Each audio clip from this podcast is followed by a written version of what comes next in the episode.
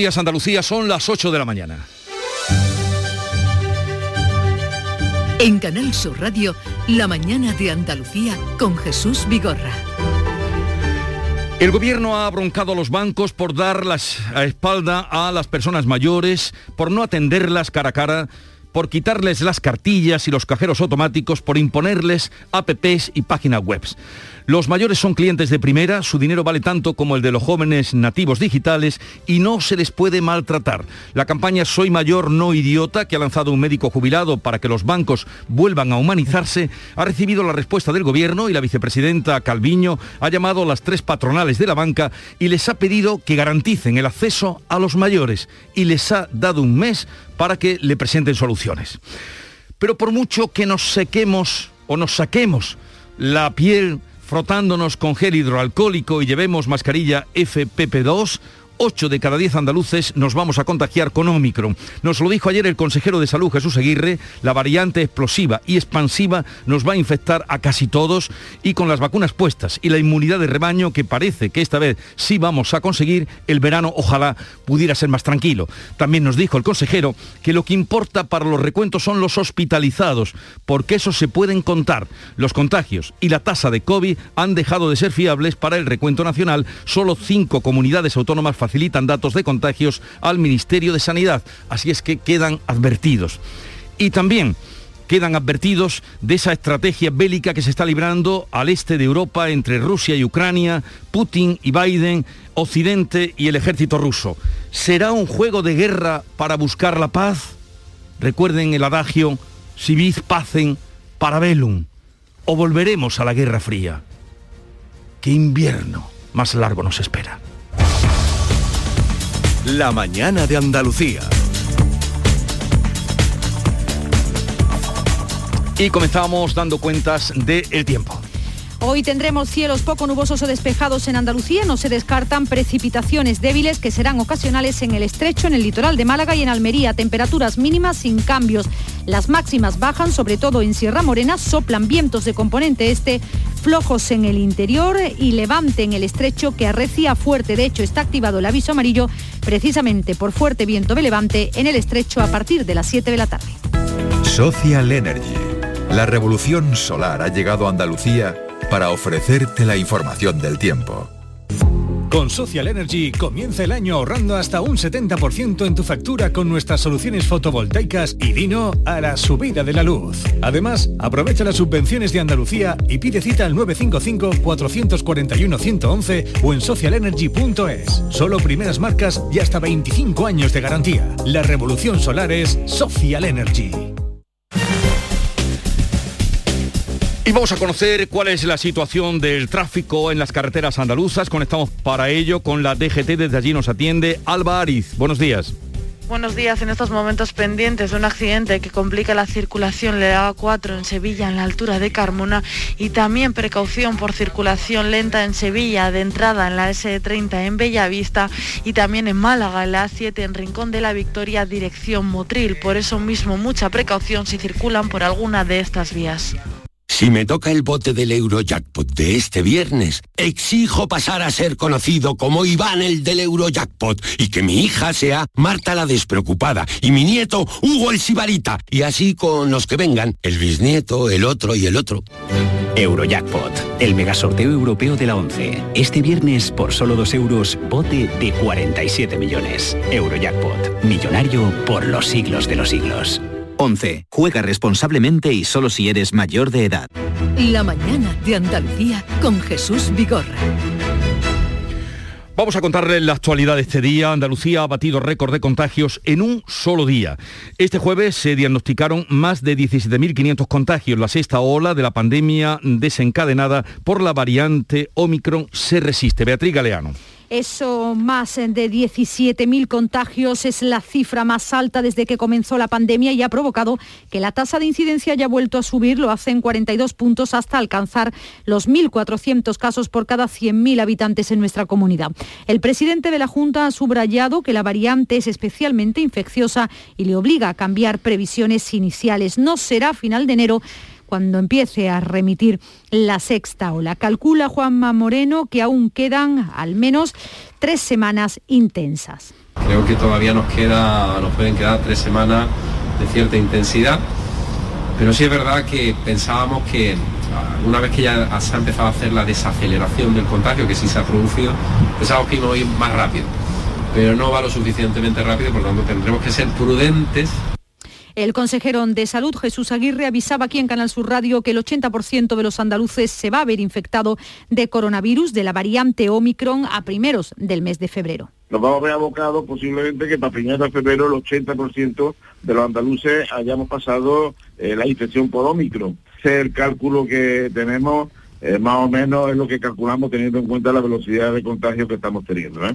Hoy comparece en el Parlamento andaluz para hablar de la evolución de la pandemia precisamente el consejero de Salud, así lo acordaba la Diputación Permanente de la Cámara tras no prosperar la propuesta del PSOE de celebrar un pleno extraordinario sobre sanidad por la abstención, ya saben, inesperada de Vox. Bueno, pues ya lo han oído, lo dijo también aquí ayer, 8 de cada 10 andaluces eh, van, podrían o van a ser contagiados y así se alcanzaría la inmunidad de rebaño con la vacunación que sigue avanzando en Andalucía. Desde hoy pueden pedir cita para la tercera dosis los que tengan de 38 o tengan 38 y 39 años. Dosis de refuerzo cuya eficacia ha vuelto a defender la ministra de Sanidad, Carolina Darias. Recuerda que un estudio del Instituto Carlos III concluye que la tercera dosis hace que las personas de entre 60 y 69 años tengan 16 veces menos posibilidades de hospitalización, 29 veces menos de terminar en la UCI y 20 veces menos de fallecimiento. Da igual cuál sea la letra del alfabeto griego de las variantes, la vacuna es lo que funciona.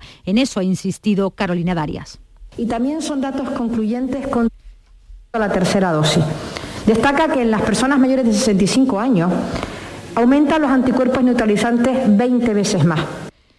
Andalucía ha administrado cerca de 14 millones y medio de dosis de la vacuna contra el coronavirus y algo más de 7 millones de andaluces cuentan con la pauta vacunal completa, mientras que 7 millones y medio tienen al menos una dosis. Ya se han puesto 373.000 vacunas a los menores de entre 5 y 11 años, lo que representa casi un 60% del total.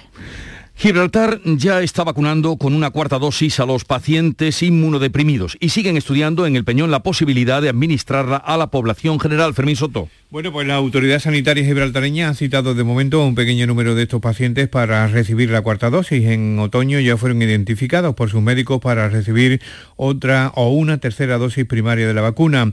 La ministra de Sanidad del Peñón ha llamado a la vacunación a sus conciudadanos, subrayando los elevados índices de propagación del virus en el Peñón en estos momentos. A día de hoy tienen 1.233 casos activos. Por cierto, que el ministro principal de las Rocas, Fabián Picardo, ha dado positivo por eh, COVID, aunque dice sin apenas síntomas de momento. Bueno, pues como todo el mundo, Fermín, sin síntomas, pero positivos por doquier.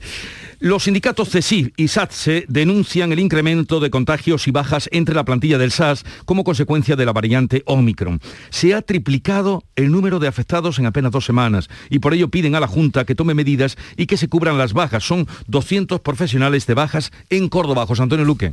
Sí, eh, CESIF dice que la cifra con la que empezó el mes se ha duplicado en las dos primeras semanas de enero y considera que las medidas de seguridad adoptadas hasta ahora son insuficientes. Exigen al SAS mascarillas F FP2 para toda la plantilla. El sindicato espera que la Junta rectifique con carácter inmediato y permanente, porque de lo contrario estará incumpliendo la ley de prevención de riesgos laborales y las últimas directrices de la Organización Mundial de la Salud. Lo explica María Maestre, que es la responsable del sector de sanidad en el sindicato reclamamos la dotación de mascarilla FFP2 o FFP3 a todo el personal, así como una ventilación adecuada y el uso de equipos de alta capacidad de filtración en los lugares de trabajo donde la transmisión aérea del virus suponga un riesgo y no estén garantizadas la distancia personal mínima el virus que se ceba de manera especial con los profesionales de la sanidad pública.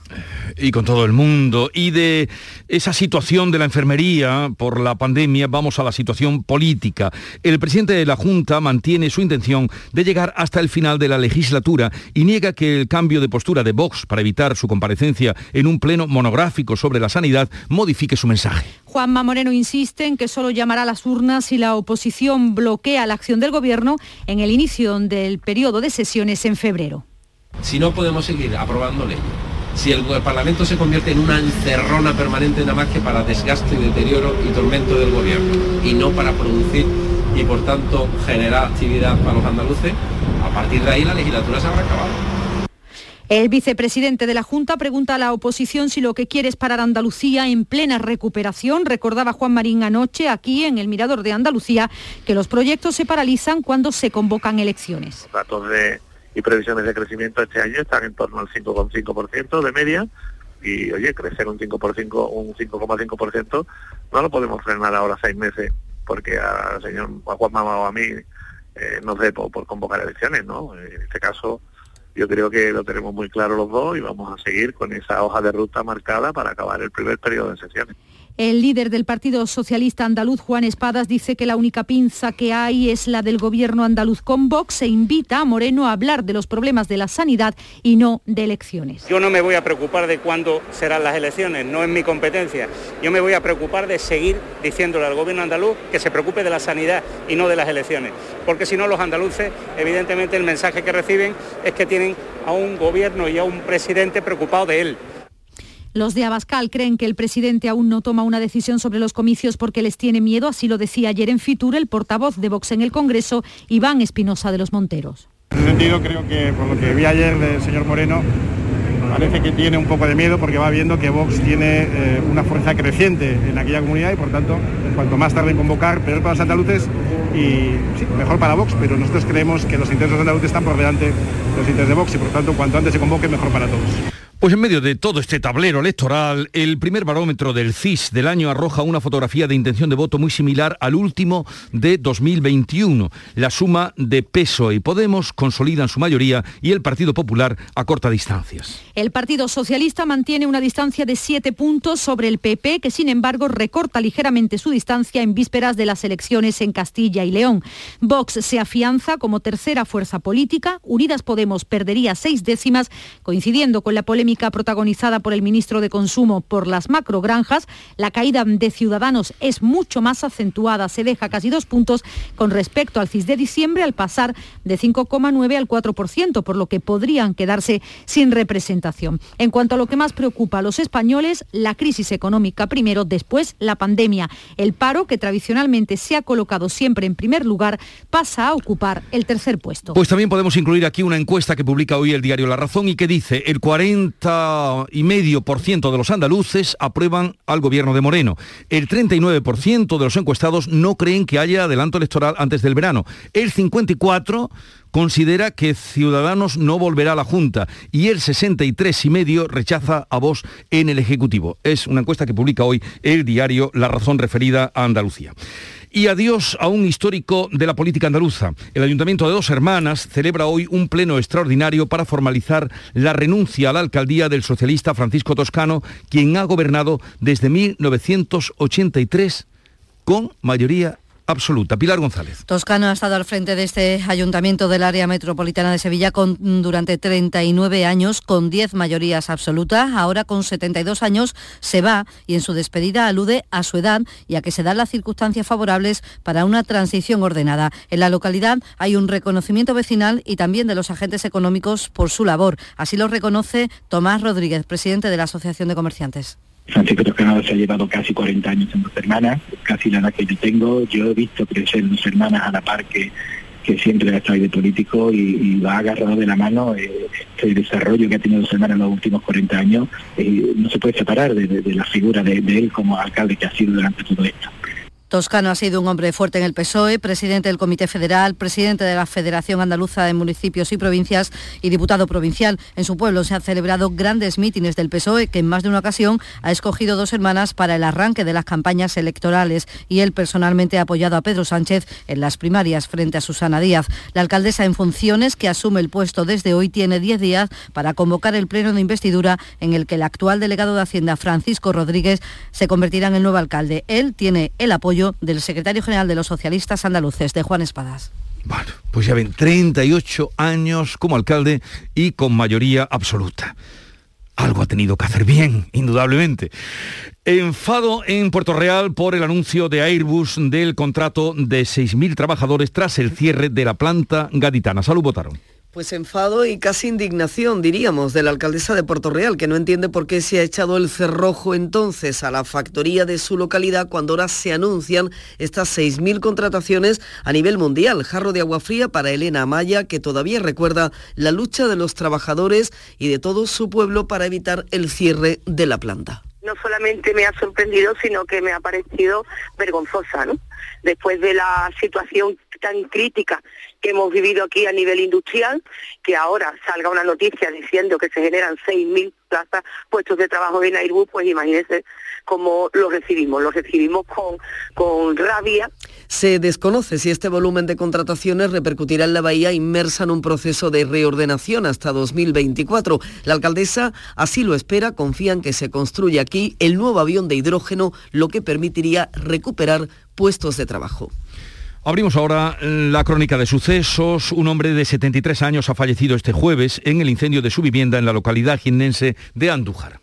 La pareja de la víctima de la misma edad fue evacuada al Hospital Alto Guadalquivir intoxicada por inhalación de humo. En Sevilla, una mujer ha resultado herida tras precipitarse de un segundo piso en el incendio que se ha producido en el bloque de viviendas en la barriada de Amate. En ese bloque se produjo un primer incendio sin apenas daños en una primera planta y un segundo incendio solo una hora más tarde de que se retiraran los bomberos. Ese sí, más grave, con personas atrapadas en los pisos superiores.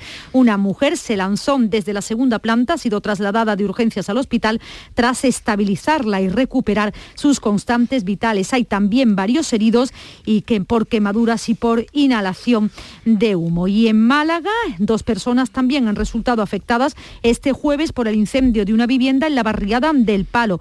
Otras diez personas siguen ingresadas todavía en Valencia por las heridas sufridas también en el fuego de la residencia de mayores de Moncada, donde recuerden seis eh, personas personas perdieron la vida. Y en muchos de los casos, el brasero, el brasero, ah, ténganlo en cuenta que mm, es eh, el origen de tantos sucesos como contamos cada año cuando llega este tiempo.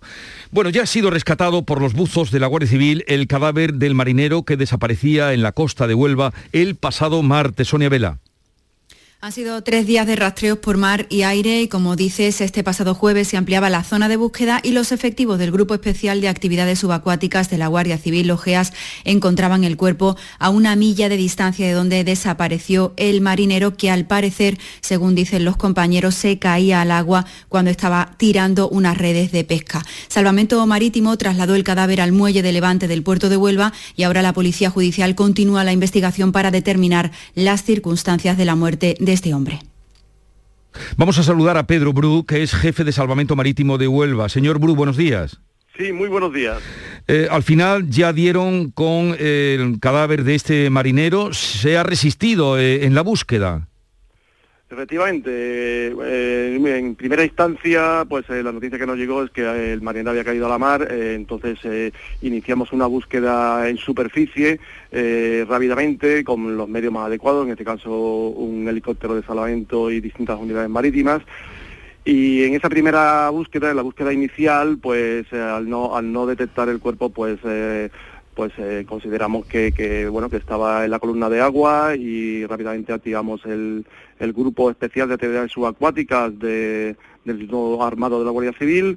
Y tras dos días de búsqueda tanto por, por superficie como, como de forma de manera subacuática, con unas técnicas subacuáticas, pues ayer por la tarde, a media tarde, se encontró el cuerpo muy próximo al, al, lugar, al datum, como nosotros denominamos, al datum del incidente inicial, como así fue.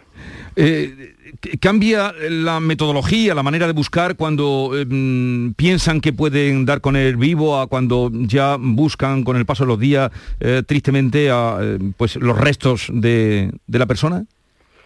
Bueno, en este caso utilizamos dos técnicas, evidentemente la subacuática, porque sospechábamos que podía estar, ya digo, en la columna de agua, y en superficie, o sea, nosotros seguimos buscando en superficie porque o puede estar de, principio eh, en la superficie, la lámina de agua, o puede emerger. Con lo cual nosotros, mediante un modelo de deriva, en el cual consideramos tanto los vientos como las corrientes marítimas y oceanográficas, eh, parcelamos o planificamos la búsqueda en función de este modelo de deriva. ¿Eh? pero no dejamos de buscar en la otra hipótesis que, teníamos, que era pues la búsqueda subacuática, evidentemente. Apareció en Matalascañas, ¿no? Pues aproximadamente, eh, si lo decimos en términos eh, de kilómetros, aproximadamente como unos 10 kilómetros de, de Matarascañas, al sudoeste de Matarascañas. Al sudoeste de Matarascañas. Bien, pues eh, gracias por habernos atendido, eh, en fin, reconocer el trabajo que ustedes hacen y, y desde luego eh, sentir mm, muchísimo pues la pérdida de este marinero que trabajando encontró su final. Pedro Bru, jefe de Salvamento Marítimo de Huelva, gracias por atendernos, un saludo y buenos días. Un saludo, buenos días. La mañana de Andalucía con Jesús Vigorra. Canal Sur Radio. Vamos ahora a ese punto caliente, eh, preocupante que hay al este de Europa. Ese conflicto mm, que se va alimentando cada día más entre Occidente y Rusia. España va a enviar en tres o cuatro días la fragata Blas de Lezo al Mar Negro en plena tensión con Rusia por la situación que se está viviendo en Ucrania.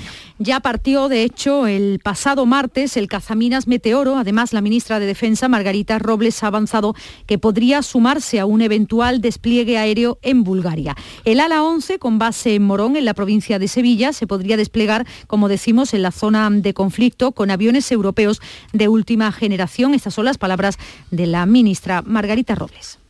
La posición de España como de OTAN en su conjunto es que sea una respuesta diplomática, que haya una desescalada, pero la participación de España militarmente viene desde hace muchos años. El Gobierno apoya esta participación, pero Podemos ya ha anunciado su rechazo a la participación española. El Partido Popular la apoya, aunque Pablo Casado pide información al Gobierno. El Gobierno de España contará con todo nuestro respaldo a la hora de ejercer sus obligaciones en el marco de la OTAN. Y lo que pedimos es que se informe a los representantes de la soberanía nacional en el Parlamento Mientras, el ministro de Exteriores ruso, Sergei Lavrov, y el jefe de la diplomacia estadounidense, Anthony Blinken, intentarán hoy agotar la vía diplomática, aunque las posturas, ya se sabe, están muy alejadas. Rusia no para de enviar tropas a la frontera con Ucrania y Blinken advierte ya al Kremlin. Uh, Si un solo militar ruso cruza la frontera y vuelve a agredir a Ucrania, se va a encontrar con una rápida y dura respuesta de Estados Unidos, de sus aliados y socios. A partir de las 10 de la mañana vamos a hablar con Fernando Cocho, que es analista de inteligencia, riesgos a la seguridad nacional y profesor de metodología de inteligencia, para que nos eh, responda a esa pregunta. ¿Hasta dónde puede llegar Putin? ¿Qué está pasando entre Rusia y Ucrania? ¿Cuál es el papel de España? De todo eso hablaremos con él, un analista de, de prestigio, a partir de las 10 de la mañana. Y sigue en nuestro país la polémica por la gestión de los fondos europeos, un asunto que se incluirá en la conferencia de presidentes que se va a celebrar el próximo mes de febrero en La Palma. Pues sí, el presidente de la Junta ya ha anunciado que va a ser beligerante contra cualquier posible privilegio de unas comunidades frente a otras, por eso exige transparencia. El ministro de Presidencia rechaza que se siembren dudas sobre la gestión de los fondos europeos que está llevando a cabo el gobierno. Félix Bolaños dice que son una oportunidad histórica que no se puede desaprovechar, gobierne quien gobierne. En Bruselas asegura nadie entiende lo que están haciendo los populares. En Europa están haciendo el ridículo. Y por tanto, cuanto antes, cuanto antes, tienen que recapacitar y colaborar para que los fondos europeos en España se consoliden como una oportunidad de transformación. El Tribunal Supremo ha rechazado los recursos contra los indultos del proceso independentista catalán. Ni Partido Popular, ni Vox, ni Ciudadanos tienen legitimidad para cuestionar la medida de gracia otorgada por el Gobierno, según lo que dice el Alto Tribunal. Es un adelanto porque los autos completos con los argumentos de los magistrados no se conocerán en los próximos días, pero la decisión, ya sabemos, no ha sido unánime. Partido Popular, Ciudadanos y Vox han anunciado ya que van a recurrir al Tribunal Constitucional. Y en Madrid sigue desarrollándose la Feria Internacional de Turismo, FITUR, tercera jornada, eh, con importante presencia de Andalucía y hoy con el proyecto Marte en la Tierra. Una interesante iniciativa turística del Parque Minero de Río Tinto. Jaén va a presentar sus senderos como reclamo para el turismo de naturaleza y hoy van a visitar esta feria del turismo el presidente del gobierno, Pedro Sánchez, y la ministra del Turismo, Reyes Maroto. El pabellón de Andalucía se ha convertido en el epicentro de FITUR, es lo que destacaba en estos micrófonos anoche el vicepresidente de la Junta y consejero de Turismo, Juan Marín. Andalucía, que está siendo yo creo que eh, el centro, el epicentro prácticamente de la feria Mm. pues están dando buenos resultados para los empresarios. A eso veníamos y por lo tanto estamos contentos ¿no? con el resultado. Vamos a hablar ahora del precio de la luz que cae, cae eh, un 6% este viernes y baja de la cota de los 180 euros por megavatio hora. Pues sí, este viernes la electricidad va a tener un precio medio de 179 euros el megavatio hora, son unos 11 euros y medio menos que ayer jueves, es el sexto precio más bajo de este mes de enero. El tramo más caro será entre las 8 y las 9 de la noche cuando va a costar 214 euros. Y piensen que habrá que tirar hoy de calefactores y de calefacción porque este 21 de enero es el día más frío del año en el conjunto de España y ahora le explicamos por qué. Bueno, pues esa es la conclusión tras analizar las temperaturas más bajas entre 1991 y 2020. La temperatura media no llega a los 8 grados. La temperatura mínima desciende 2,8 grados de media. El episodio de frío en el que llevamos inmersos más de una semana va a continuar durante los próximos días. Este año el día más frío será aún más frío de lo normal, sobre todo por las noches, ya que este viernes 20 esperamos mínimas que podrán alcanzar los 6 grados bajo cero en amplias zonas del interior del país, donde incluso se puede llegar hoy a los 10 grados bajo cero. La carretera autonómica A308, que une las localidades granadinas de Innayoz y Darro, se convierte, oigan esto, en la primera vía inteligente de Andalucía. Cuenta con sensores bajo la capa de rodadura que detectan en tiempo real el número de vehículos, su tamaño, peso y velocidad, además del estado del asfalto en una comarca sometida en invierno a la acción de la nieve y del hielo. A estas innovaciones se suma el asfalto reciclado, sostenible y no contaminante desarrollado en colaboración con la Universidad de Granada y capaz de soportar el paso de camiones que suponen el 10% de los 8.000 vehículos que transitan cada día por esta vía. La consejera Marifran Carazo ha anunciado además el proyecto para incorporar a la plataforma un tercer carril que va a servir para facilitar los adelantamientos. Valorar si es suficiente por la afección a su tráfico, pero siempre dejando preparada la 308 a poder ser duplicada en un futuro.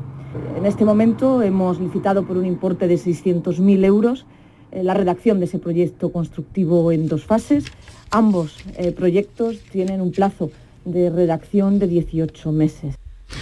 Y oigan esta historia, ya se le conoce como el constructor solidario. Hablamos de un promotor de viviendas de Cádiz que ha vuelto a ceder un piso a una familia que estaba a punto de ser desahuciada. Vamos, que estaba ya con el pie en la calle. Así recibía la noticia la familia que estaba a punto de ser desahuciada mientras se encontraban protestando ante el ayuntamiento granadino. Tiene una vivienda en la calle Pericón de Cádiz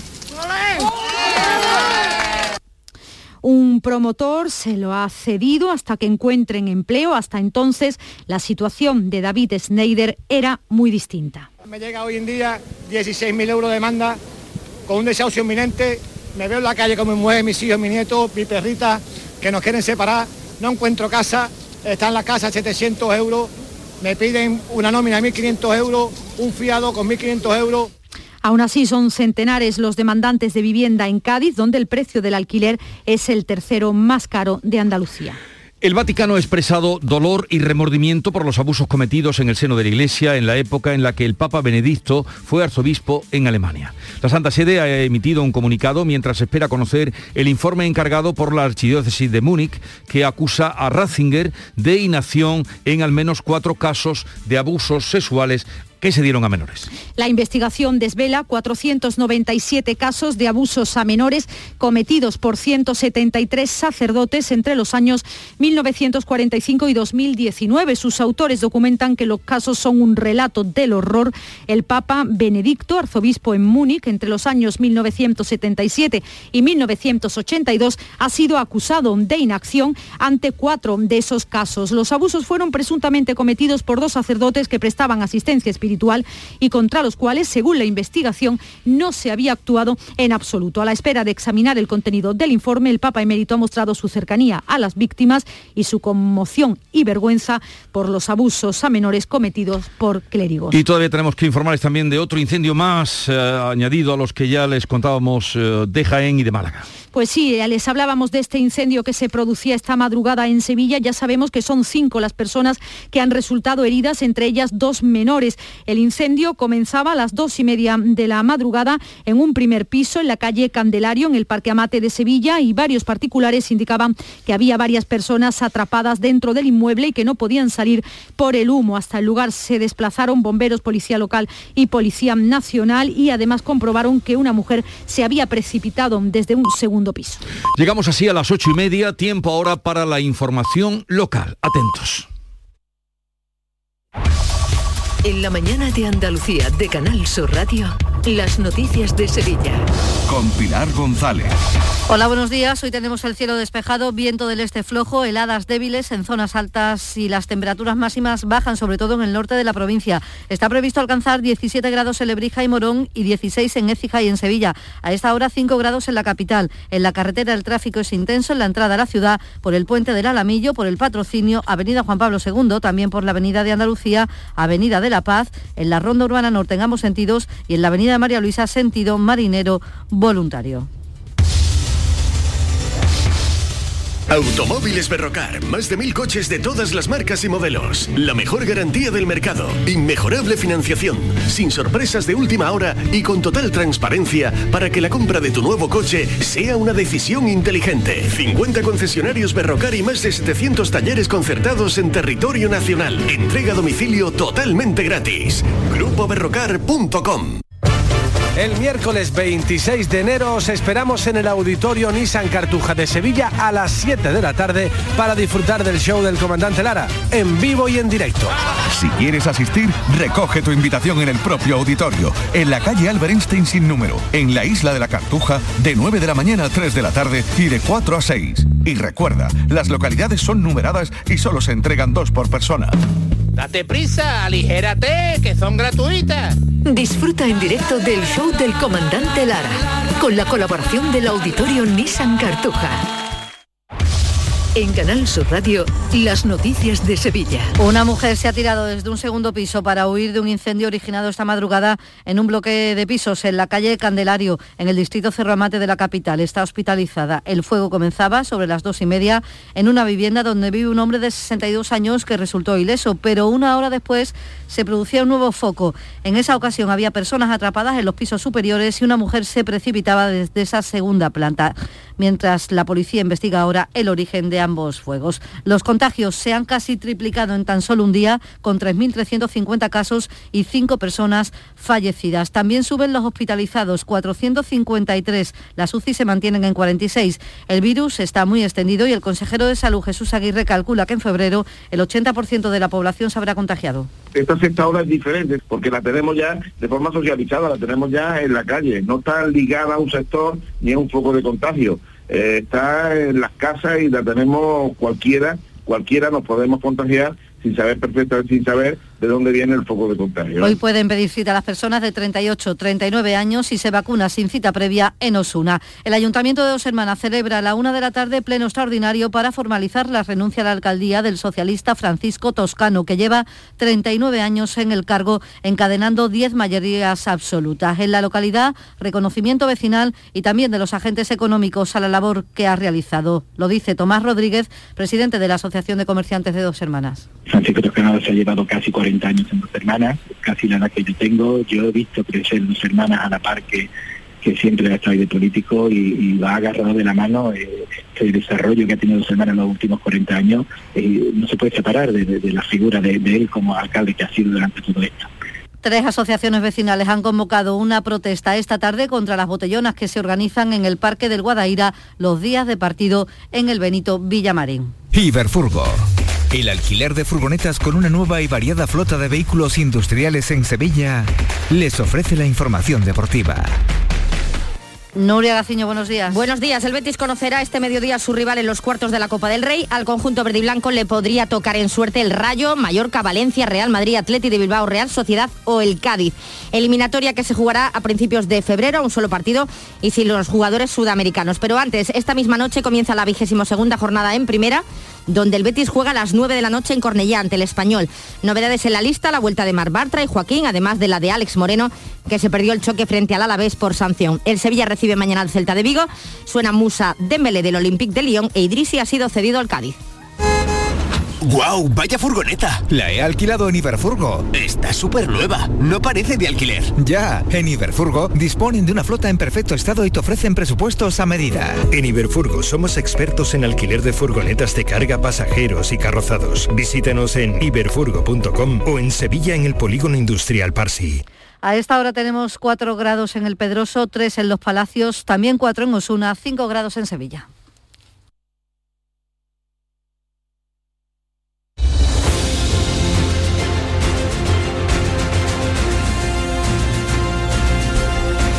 ...8.35 minutos de la mañana sintonizan Canal Sur Radio... ...y en un momento hablamos, eh, repasamos la actualidad...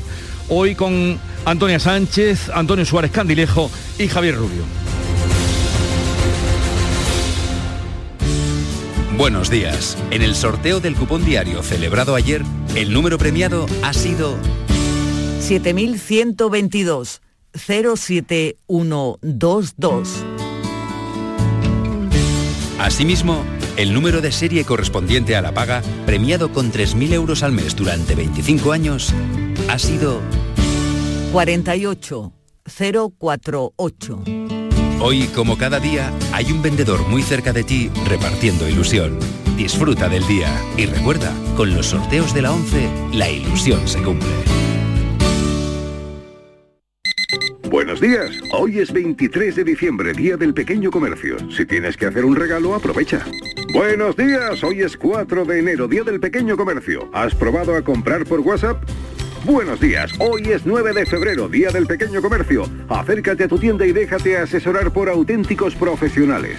Hagamos que todos los días sean el Día del Pequeño Comercio. Haz tu compra hoy mismo en persona o en su tienda online. Junta de Andalucía. Buenos días. En los tres sorteos del triplex de la 11 de ayer, los números premiados han sido 10 de abril de 1995. No olvides que comprando Lotería de la 11 colaboras con una gran labor social. Pídele el triplex de la 11 a tu vendedor, también en puntos de venta autorizados o en juegos11.es. Recuerda que hoy, como cada viernes, tienes un bote millonario en el sorteo del Eurojackpot de la 11. En la 11 nos mueve tu ilusión. Que tengas un gran día. Con Social Energy comienza el año ahorrando hasta un 70% en tu factura con nuestras soluciones fotovoltaicas y vino a la subida de la luz. Además, aprovecha las subvenciones de Andalucía y pide cita al 955-441-111 o en socialenergy.es. Solo primeras marcas y hasta 25 años de garantía. La revolución solar es Social Energy. Buenos días. En el sorteo de mi día de la 11 de ayer, la fecha ganadora ha sido 10 de abril de 1995. Y el número de la suerte, el 2. Pide mi día a tu vendedor, también en puntos de venta autorizados o en juegos11.es. No olvides que comprando Lotería de la 11 colaboras con una gran labor social. Y recuerda que hoy, como cada viernes, tienes un bote millonario en el sorteo del Eurojackpot de la 11. En la 11 nos mueve tu ilusión. Que tengas un gran día. La actualidad y las novedades en salud, las noticias sobre investigación médica, prevención, terapias y un consultorio para responder a tus dudas. Envíanos tus consultas en una nota de voz al 616-135-135. 616-135-135. Por tu salud con Enrique Jesús Moreno. De lunes a viernes desde las 6 de la tarde. Quédate en Canal Sur Radio, la radio de Andalucía.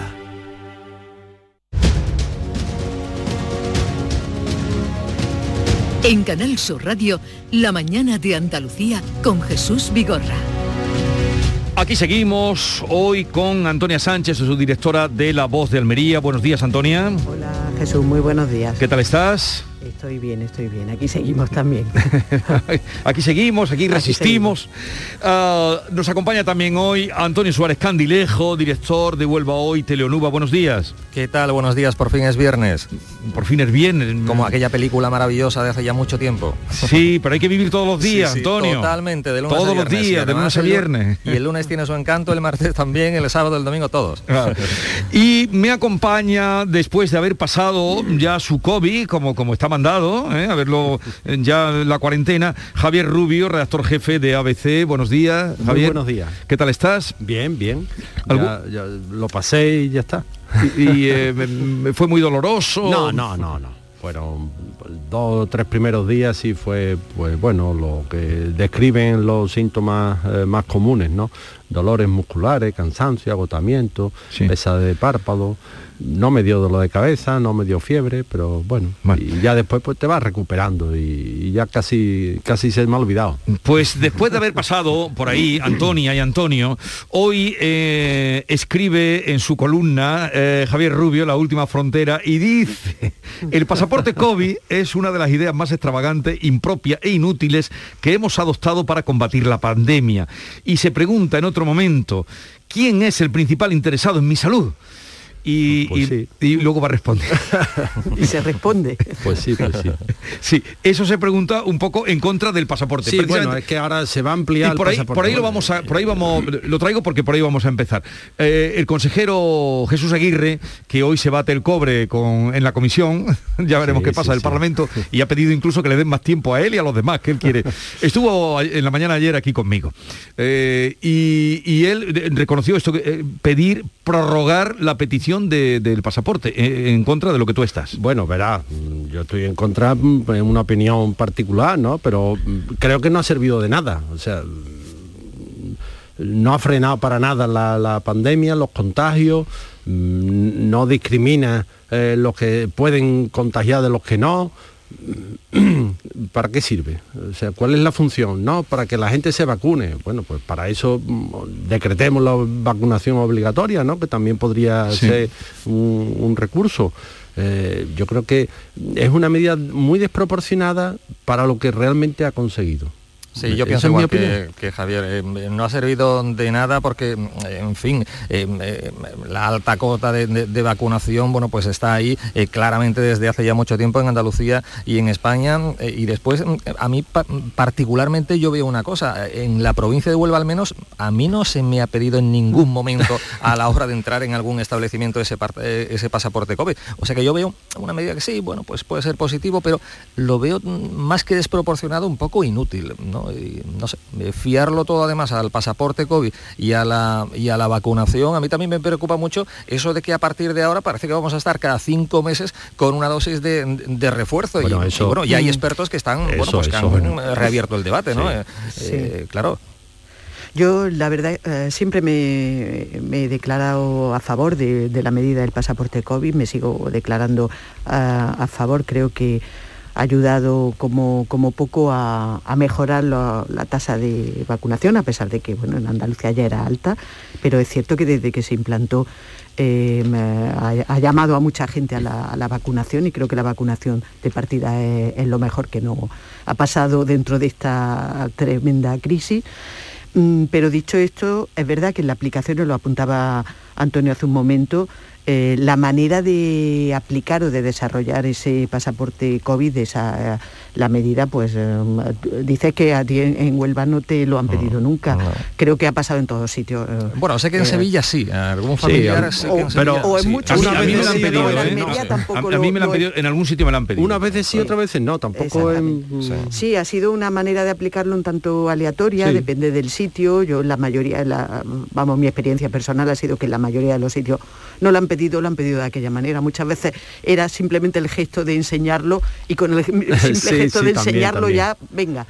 Eh, Sí, sí, me- sí. a veces Sí, pero es un poco poner- como, eh, sí, como la mascarilla obligatoria ahora en exteriores. Es que yo no Mm. veo que se le pida, mm, y y hay gente que va con- mascarilla, pero hay también mucha gente que va sin ella. Yo no veo ningún efectivo de la policía, en fin, controlar ese asunto, pero vamos, ni aquí ni en ninguna parte de España, vamos. O sea que son medidas que se ponen en marcha, pero que después, eh, a la hora de cumplirlas, yo no sé si eh, mucho me temo que nos está vigilando el cumplimiento, vamos.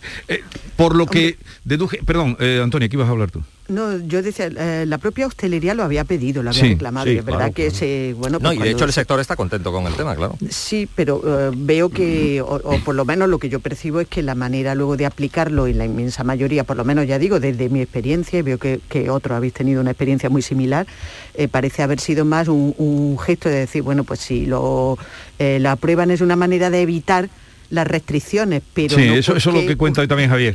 Claro, Que era claro. Una manera de curarse en es salud. que ahí está el Claro. tema, claro. Para que no claro. me ponga el toque de queda, pues pongo el sí, pasaporte. claro, claro. Exactamente. Eh, la impresión que yo tuve cuando hablé ayer con el consejero era esta que habéis apuntado también eh, vosotros, de que eh, el- lo mejor era que había llevado gente a la vacunación. Sí, puede ser un poco... Eso es lo sí. que. Pero, en fin. Pero dijo otra cosa, eh, dijo otra cosa muy fuerte. Una, lo del 80% y, y- y- y se mantiene, o sea que en la mal- y- y yo creo que se va a quedar corto Y incluso, es el ¿eh? primero que lo ha dicho. El, el consejero, ojo con Jesús Aguirre, que dijo lo del culillo y llevaba toda la razón del mundo. Totalmente, Y cuando dijo ayer lo del 80%, que em, eh, un poco los oídos nos chirriaron y, y- y Carmen le dijo, ¿ha dicho usted consejero el 80%? Le repreguntó el 80%. Sí, sí, 80%. El 80% nos vamos a contagiar, lo que querrá decir que por fin llegará si llega la inmunidad de rebaño. Eso dijo aquí, pero también dijo otra cosa, y es que no se fiaba de los datos que se están dando de contagios, que para él contaban hospitalizaciones, hospitalizados, claro. y que los datos, y luego, claro, hemos descubierto que solo eh, cinco comunidades envían datos a Madrid. Entonces, ¿qué estamos contando? Bueno, y después hay otra cuestión más de fondo, ¿no? Que es mm, de esos hospitalizados, de esos fallecidos, ¿cuántos son por COVID y cuántos son con COVID? Que no es lo mismo. Sí, pero hospitalizaciones sí. Ah, bueno, dices tú... Por COVID, fallecen por COVID o fallecen con COVID. Eh, eh, en fin, son muchos, muchas cosas, muchas cuestiones y efectivamente lo, lo de... Porque todos tenemos la experiencia cercana, ¿verdad? Tenemos tantísimos contagios alrededor que eh, a mí, por ejemplo, me llamó mi médico de familia, mi médico de... de- llamó tu médico Sí, de sí, me llamó, me llamó a los 7, 8 días y... Pues debe ser... Por eso. Es amigo tuyo. Por eso lo cuento, ¿no? Porque, Porque ya me extrañó. noticia. Yo di parte a través de la aplicación de Salud Responde de, de los síntomas que eran compatibles con el COVID y bueno, al cabo de los días pues me llamó el, el- el médico de cabecera, ¿no? Pero ¿cuántos casos, cuántos casos conocemos de personas que han enfermado con síntomas que son evidentemente, bueno, vamos a llamarle compatibles, pero todos sabemos que son síntomas COVID y, que sin embargo no han dado parte, no han acudido al médico, mm, se han automedicado, bueno, a base de paracetamoles y, y- y an- antipiréticos y tal, y han salido para adelante, y no consta, no consta que hayan pasado la enfermedad. Con lo cual es probable, bueno, y, y asintomáticos así, ¿verdad? Porque ahora, claro, con esto de los test de antígenos, pues todo el mundo, mm, voy a ver si estoy mm, positivo o negativo, pero mm, en realidad hay muchísima enfermedad que está cursando de una manera asintomática en la que los propios enfermos no lo saben. Y, y no lo saben ni ellos, ¿cómo lo va a saber el sistema sanitario? ¿Cómo lo sabe el sistema de control estadístico, verdad? Entonces, ¿a quién hacéis caso? ¿O a quién echáis cuentas? Pues yo creo que cada uno tiene que echarse cuenta a sí mismo. Sí, pero luego hay, luego hay que evaluar una situación de la sociedad, ¿no? De, Sí, claro, ahí están los hospitalizados, que eso sí Eso- que no los puedes esconder. Eso, Sí, el que pero va al sí. hospital porque se está asfixiando, mm, le pones un palito en la cruz y venga, el siguiente, ¿no? Y vas contando, Claro, pero. si recordamos la situación desde las primeras hora- olas, eh, eh, la cifra de afectados, mm, en fin, eh, se suponía que es muy poco eh, correcta porque, mm, en fin, es que también es una situación tan inédita, tan, tan- una pandemia, es que estamos eh, atravesando una pandemia que quien eh, pone cifras concretas a esta situación, lo, lo decía Javier anteriormente, hay mucha gente que, ni siquiera da, da parte de, que está atravesando eh, el COVID, porque no quiere o porque no puede realmente, porque eh, bien es cierto lo que dice Javier, que hay algunos casos en los que el facultativo, bueno, pues se le ha llamado y tal, pero otros muchos no tienen esa suerte por, por la saturación a la que eh, estamos viendo que está sometida la atención primaria desde hace ya algunas semanas, ¿no? Y esto esto es así y soluciones para esto debe ser muy complicado el tema, ¿no? Sí, todo apunta a que el, sistema que hemos tenido hasta ahora de recuento de datos de casos, de casos diarios y de tasa em, a día de hoy ha dejado de tener algún sentido y desde luego mucha gente lo, lo percibe como, como tal. Em, por, por, lo que estáis apuntando. Es decir, hay gente que no lo, que no lo comunica. Eh, el tema de los rastreadores, desde luego, hace ya algunas semanas em, que dejó de tener eh, eh, sentido. Cualquier, cualquier tipo de sentido, de eficacia, porque es imposible hacer este tipo de, rastreo. Y ahí hay muchos casos que están pasando desapercibidos para, el sistema porque no sencillamente no, no se sabe que existen, con lo cual es verdad que el, que el conteo que tenemos hasta ahora pues eh, quizá ya no tiene... Hombre, puede tener, puedes tener el sentido de ser un, indicador mm, más pues, para hacernos una idea de, de la dimensión de, la propagación del contagio, pero desde luego no es lo de antes. Em, por eso, porque y, luego está el, problema que también habéis comentado de la saturación de, atención primaria. Bueno, pues a, Javier le ha llamado su, su, médico de cabecera, pero vamos, eso ya prácticamente una raya es noticia. claro, ya, ya sí es noticia, ¿no? Por, lo poco que está pasando. Veremos qué da de sí hoy la comparecencia de, Aguirre a ver qué da de sí. Se pidió un pleno monográfico que no ha sido y que desencadenó la tormenta, aquella tormenta política. Ha vuelto a insistir, tormenta política de, que Juanma Moreno dijera en Madrid que, vamos, mm, que fulminaba el Parlamento en cuanto que le hicieran una encerrona, cosa que ha vuelto a decir pero mm, ¿creéis que esperará hasta lo que pase en las elecciones de Castilla? Sí, hombre, eso sí, ¿no? O sea, que eso es dentro de un mes, 13 de, 13 de febrero, o sea que yo creo que ahí llegamos, ¿no? Ahora después más para allá, pues no me atrevo yo a decir, ¿eh? No sé si sí, la cosa está complicada y yo creo que el presidente lleva toda la razón del mundo, hombre. Si la cosa se le complica hasta tal punto de que eh, sea difícil o poco menos que imposible seguir eh, con el Parlamento y tal, mm, yo pienso que, que la cosa puede ir a adelanto. De momento, para parece que todo apunta que estamos ya, eh, con adelanto o sin adelanto, estamos ya sumergidos en una pre-campaña y esto está clarísimamente, eh, porque bueno, pues ya el PSOE ya eh, claramente ha cogido la, bandera de la sanidad pública y, parece que por ahí va, va a seguir dando que hablar en los próximos días y en las próximas semanas y todo conduce a pensar que efectivamente tendremos adelanto. Ahora, mm, tan pronto, a cortísimo plazo como apunta Jesús, yo creo que, que no, pero junio yo creo que sigue siendo el mes, la fecha más probable, ¿no? Veremos qué pasa después de la de Castilla y León. Bueno, otro asunto. Barómetro del CIS, primero de la temporada, primero del año, en el que varía muy poco de lo que era el, último. El último, varía muy poquito.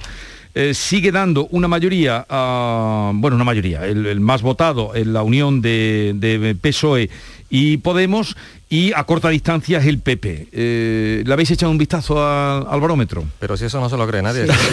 el, CIS, tiene cada vez menos credibilidad totalmente. Yo no sé si el, propio Tezanos se lo llega, se lo llega a creer. ¿no? Eh, más de lo mismo cuando hemos visto también que otros barómetros de otras instituciones, bueno, pues dicen eh, no lo contrario, pero no se acercan ni de lejos a los datos que, apunta el CIS. el señor Tezanos sigue RQR en su camino y, y yo pienso que el CIS cada vez tiene menos credibilidad, ¿no? Sí, sí, sí, yo creo que, que Antonio lo ha resumido bastante bien, ¿no? Porque, sí, después comparas eso, comparas otros estudios demoscópicos con el CI y resulta que, no encajan, ¿no? Entonces hay algo que, falla ahí. Mm. Que sí, que el partido eh, la suma de PSOE y Podemos, bueno, se están perfilando como dos grandes bloques, ¿no? PSOE, Podemos por un lado y PP y Vox por otro. ¿Hasta qué punto esas dos grandes bloques, verdad? Por no llamarles frentes que tiene connotaciones eh, históricas.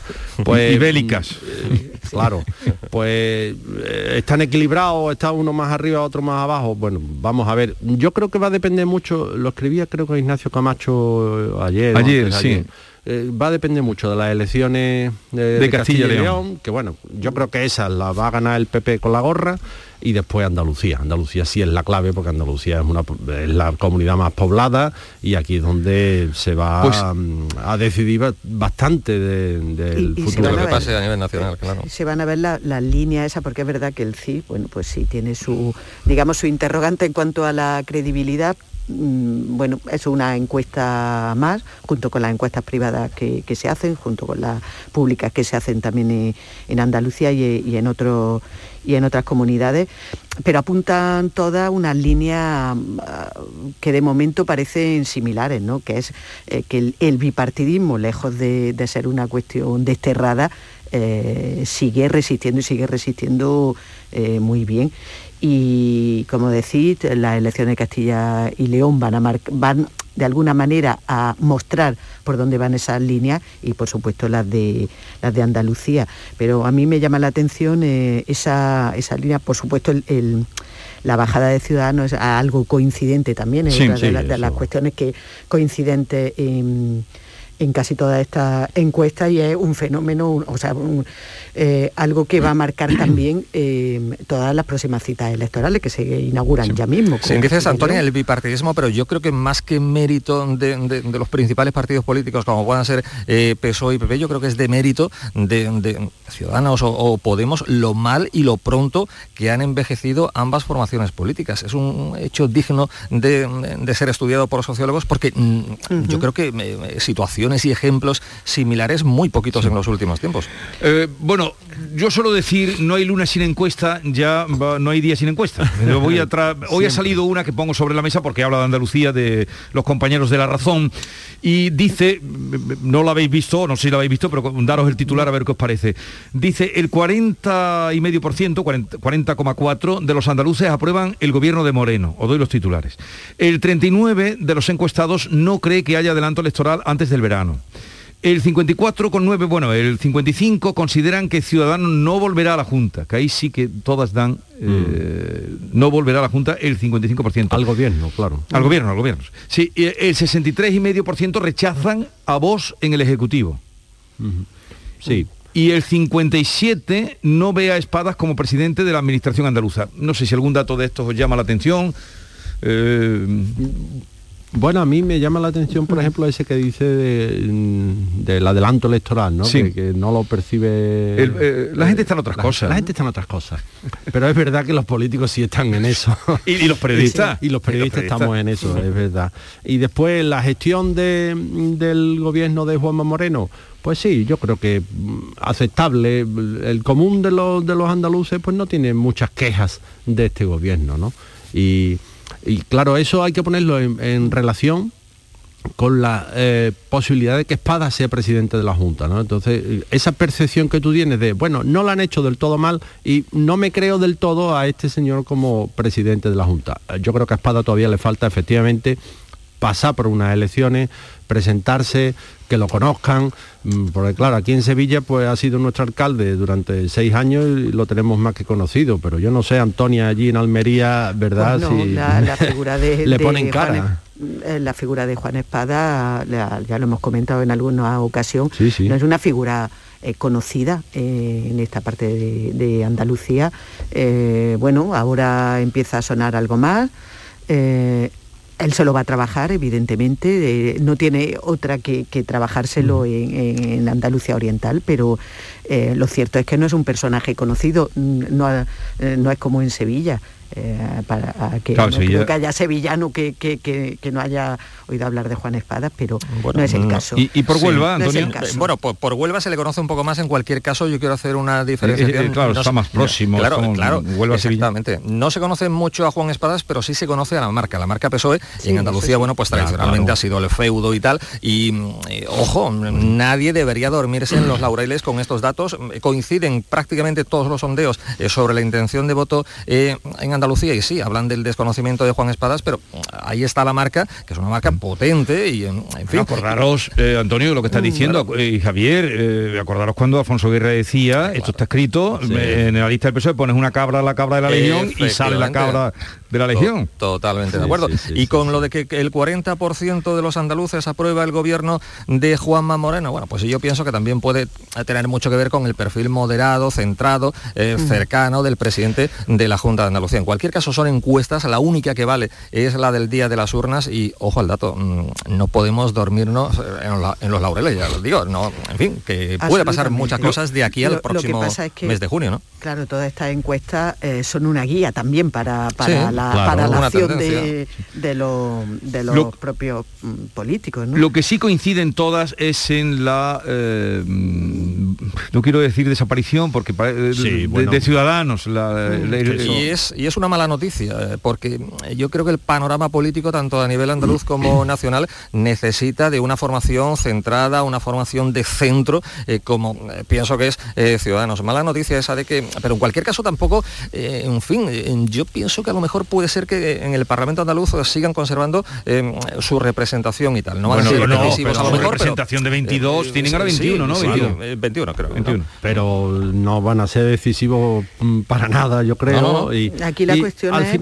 Sí, si, eh, Juanma Moreno, es el, Partido Popular, eh, tiene la mayoría suficiente como para no necesitar un socio que en este caso pintaría que sería que sería Vox, sería un, socio absolutamente incómodo para un, para un perfil como el de Juanma Moreno. Eh, incómodo por, decirlo suave, ¿no? Es decir, le, situaría en una tesitura de, acción política muy complicada, muy mm. complicada. Macarena Olona no no gusta mucho. Y podría incluso en la izquierda se teme que ella de ser elegida finalmente candidata pueda hacer que en fin que haya una mayor movilización de bien eh, vamos a escuchar ahora a las 9 de la mañana y luego vamos a ir a, temas que interesan también. Vamos a tratar vamos a dejar un poquito la política. Bueno todo es política. Eh, pero vamos a hablar de la banca y sus clientes mayores